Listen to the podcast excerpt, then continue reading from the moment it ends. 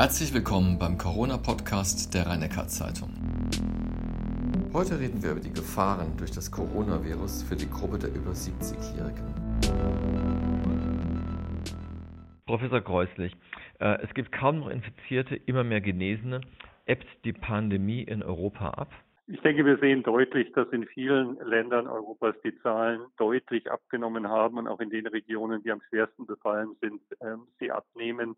Ähm, insofern ist klar eine Erkenntnis, dass im Moment die Pandemie in Europa, zumindest in Mittel- und Westeuropa, äh, abnimmt. In Russland sehen wir die Situation noch nicht. Auch im europäischen Russland, äh, Teil Russlands sehen wir die Situation noch nicht. Also da ist immer noch eine ziemlich hohe Zahl ähm, von Neuinfektionen und infizierten Personen vorhanden.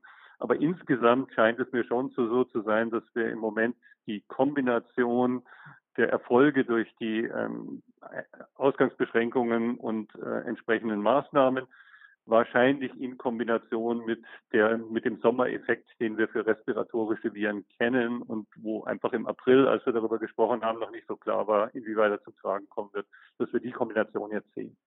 Ja, wo Sie gerade den Sommer ansprechen, also die, wir haben es Pfingstferien, Italien hat seine Grenzen geöffnet, andere europäische Länder machen das in der nächsten Woche. Würden Sie eigentlich selbst zurzeit einen Urlaub in Italien antreten wollen?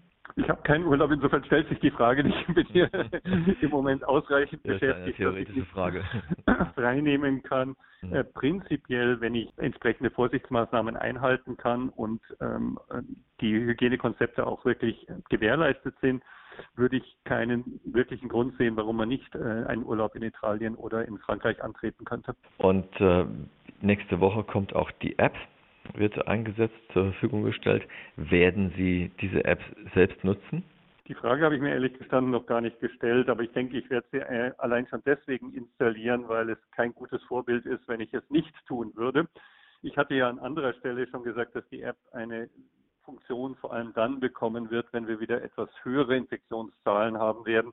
Im Moment denke ich, dass der Nutzen eher nicht so ausgeprägt sein kann, wenn wir äh, geringe Infektionszahlen haben und keine flächendeckende Nutzung der App. Und sie wird ja nicht flächendeckend sein. Das heißt, wenn wir einen Prozentsatz der Leute haben, die die App nutzen und sehr wenige Infektionszahlen, dann wird der tatsächliche Ertrag gering sein. Ich denke, in den Ländern, in denen schon länger Apps eingesetzt werden, hängt es vor allem auch damit zusammen, dass sie sehr intensiv genutzt werden, also dass fast alle, fast die gesamte Bevölkerung sie nutzen, in Kombination mit dann gegebenenfalls etwas höheren Infektionszahlen. Für den längeren Verlauf sehe ich da durchaus einen Nutzen und ich werde sie auch installieren, ja.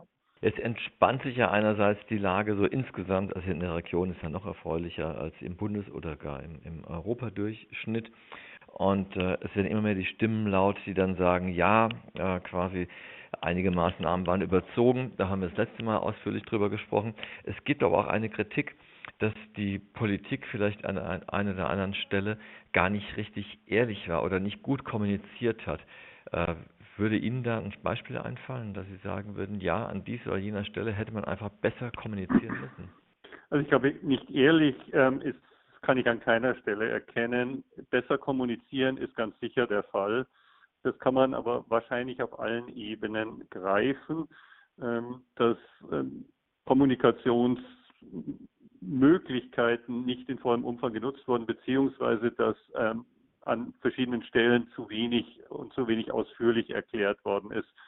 Ich denke, es wird häufig an der Frage der Entwicklung, wie gehen wir mit Masken, wie gehen wir mit den sogenannten Community-Masken, also den Baumwollmasken um. Haben die nun einen positiven Effekt, haben sie keinen? Da ist aus Gründen, die man durchaus erklären kann, unterschiedlich kommuniziert worden. Aber wir alle, und da würde ich auch uns von der Wissenschaftsseite nicht ausnehmen, haben es vielleicht zu wenig uns aufgenommen, die Begründung, warum sich jetzt äh, Einschätzungen geändert haben, dann auch deutlich zu machen und zu erklären, was dann dazu führte, dass es als Chaos wahrgenommen wurde.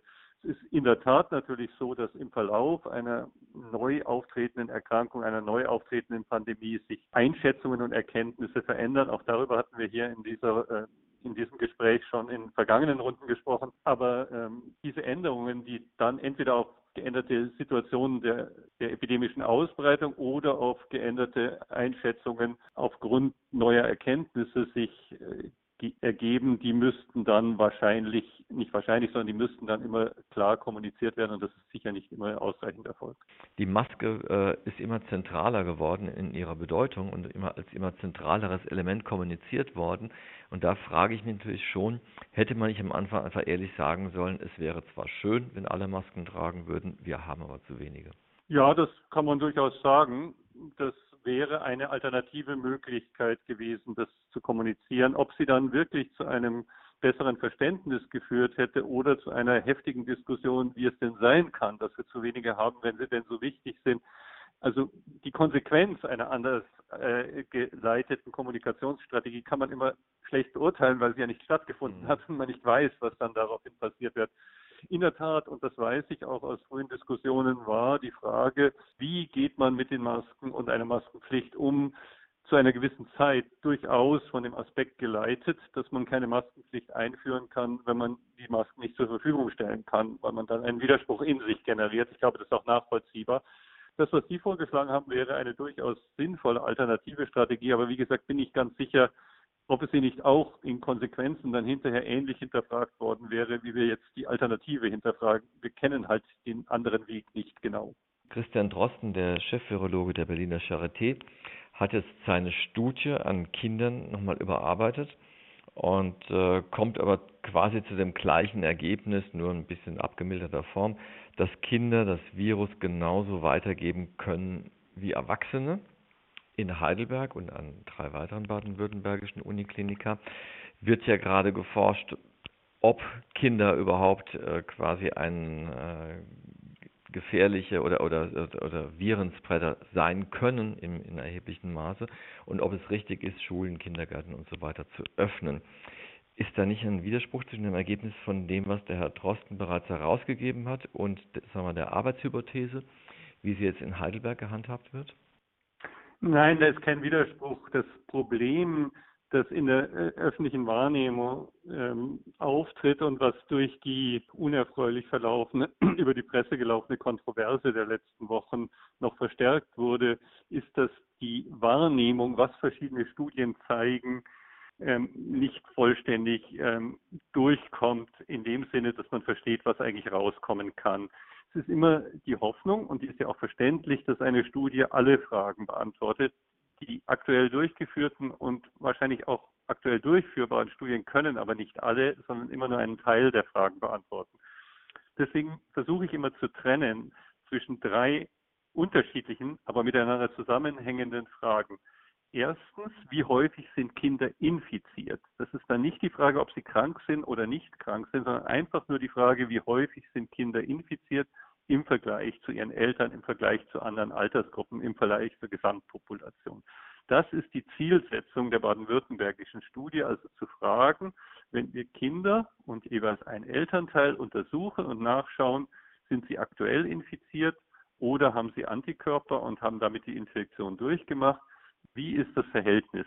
Wie ist die Zahl insgesamt und wie ist das Verhältnis? Die zweite Frage ist, wenn denn Kinder infiziert sind, also nicht ob sie infiziert sind, sondern sie sind infiziert und es ist bekannt, wie hoch und wie viel Virus haben sie dann in ihrem Mund-Nasen-Raum?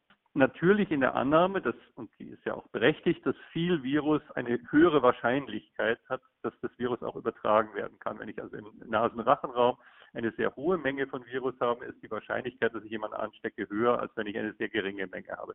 Das ist die Frage, die in der Studie von Drosten untersucht worden ist. Er hat überhaupt nie die Frage gestellt oder auch behauptet, dass er sie gestellt hätte. Es ist keine Kritik daran, ähm, dass er untersucht hätte, wie häufig sind die Kinder infiziert, sondern seine Fragestellung war, wir, wir haben bei uns in Berlin eine bestimmte Anzahl von Menschen unterschiedlicher Altersgruppen getestet, darunter auch Kinder und positive dabei gefunden, die offensichtlich infektiös und infiziert waren zu dem Zeitpunkt. Und jetzt will ich wissen, ist dort gleich viel Virus wie bei den Erwachsenen? Und die dritte Frage, die damit zusammenhängt, aber eben auch eine getrennte ist, wie häufig werden denn Kinder krank? Wie häufig haben sie Symptome und entsprechend stärkere Symptome der Erkrankung Covid-19? Und das ist eine Frage, die ist durch viele weltweite, nicht nur Studien, sondern auch Beobachtungen beantwortet. Kinder werden sicher seltener krank. die Anzahl der krank, äh, erkrankten Kinder ist auf die Gesamtbevölkerung bezogen in jedem Land, in dem die Epidemie gewütet hat, deutlich geringer als bei den Erwachsenen. Das beantwortet aber die erste und zweite Frage, sind sie dann auch seltener infiziert oder sind sie infiziert, werden aber nicht krank? Und wenn sie infiziert sind, haben sie dann genauso viel Virus oder nicht? Diese Fragen werden durch die Erkrankung nicht beantwortet. Und deswegen müssen unterschiedliche Studien mit unterschiedlichem Studiendesign angesetzt werden, um die verschiedenen Fragen zu beantworten. Ein Widerspruch von den Ergebnissen oder von den Hypothesen her ist es nicht. Wie weit sind wir denn jetzt in der Heidelberger Studie? Da war es als Zwischenergebnis, ich nenne sie immer Heidelberger Studie, weil sie halt federführend äh, diese Studie betreuen. Da war als Zwischenergebnis äh, seitens der Landesregierung verkündet worden, es gibt Grund zu der Annahme, dass eine beschränkte Öffnung von Kitas und äh, Kindergärten und auch Grundschulen möglich ist. Hat sich das verfestigt jetzt in, in, den weiteren Untersuchungen? Also erstmal, es ist okay, sie als Heidelberger Studie zu bezeichnen, aber es ist eine aller vier Universitätskliniker mit Tübingen, Ulm und Freiburg dabei. Ist mir immer wichtig, das zu betonen, weil alle gleich viel dazu beitragen. Das ist so eine Frage ähm, ein bisschen lang. ja, ja, aber ich muss das betonen, damit ich ja, da ja, auch ähm, äh, fair bleibe. Ähm, es haben sich keine neuen Erkenntnisse zu dem, was als Zwischenergebnis mitgeteilt wurde, ergeben. Was im Moment passiert, ist auch nicht, dass weiter untersucht wird, sondern dass die durchaus nicht unkomplizierte Auswertung aller Daten von insgesamt über 5000 Personen, als zweieinhalbtausend Kinder und Eltern, insgesamt über 5000 Personen passiert. Und die muss natürlich, und das würde jeder als Anspruch an die Wissenschaft stellen, sehr sauber und auch statistisch sehr sorgfältig ausgearbeitet werden, bevor man dann mit richtigen Ergebnissen, mit fertigen Ergebnissen an die Öffentlichkeit tritt. Wir haben ja jetzt gerade wieder erlebt, wie groß die auch sehr kontroverse Diskussion über was Wissenschaft leisten kann, soll, darf, im Kontext der Änderung der statistischen Ergebnisse oder der statistischen Methoden in der Anwendung der Studie, die Sie eben zitiert haben von Christian Drosten, welche, welchen Aufruhr das erzeugt hat will damit jetzt nicht ängstlich scheinen in dem Sinne, wir wollen nichts präsentieren, aber ich denke, es ist die Aufgabe und auch die Verpflichtung der Wissenschaft, das, was sie dann als Ergebnis in die Öffentlichkeit bringt, auch mit der entsprechenden äh, Validität und Sicherheit präsentieren zu können. Und dazu muss halt die komplette Auswertung erfolgt werden. Da können wir nicht mit irgendeinem Zwischenergebnis dienen. Ich komme nochmal auf die über 70-Jährigen zu sprechen. Da hat der Regierungsberater in Schweden gerade diese Woche gesagt, das Ziel, also genau diese Bevölkerungsgruppe zu schützen, das sei also eindeutig verfehlt worden. Und er meint, es, äh, es wäre ideal gewesen, einen Mittelweg zwischen dem schwedischen Weg und so, wie es alle anderen Europäer gemacht haben, zu wählen. Wie sieht denn äh, die Lage der über 70-Jährigen in Deutschland aus und auch in der hiesigen Region? Also ähm, ich denke, in allen Ländern, in denen die Pandemie sich ausgebreitet hat, sehen wir, dass die ähm, schweren und tödlich verlaufenden Krankheitsfälle in der Altersgruppe über 70 am höchsten ist. Wenn wir das uns anschauen, dann ist auf Deutschland bezogen, jetzt nicht auf die Region, weil da vielleicht die Zahlen auch nicht so repräsentativ groß sind, dass wir äh, statistische Auswertungen machen können, ist so in der Größenordnung von etwa 20 Prozent aller bekannten Fälle, die bei Personen über 70 Jahren aufgetreten sind, wohingegen über 80 Prozent der Todesfälle in dieser Altersgruppe sind.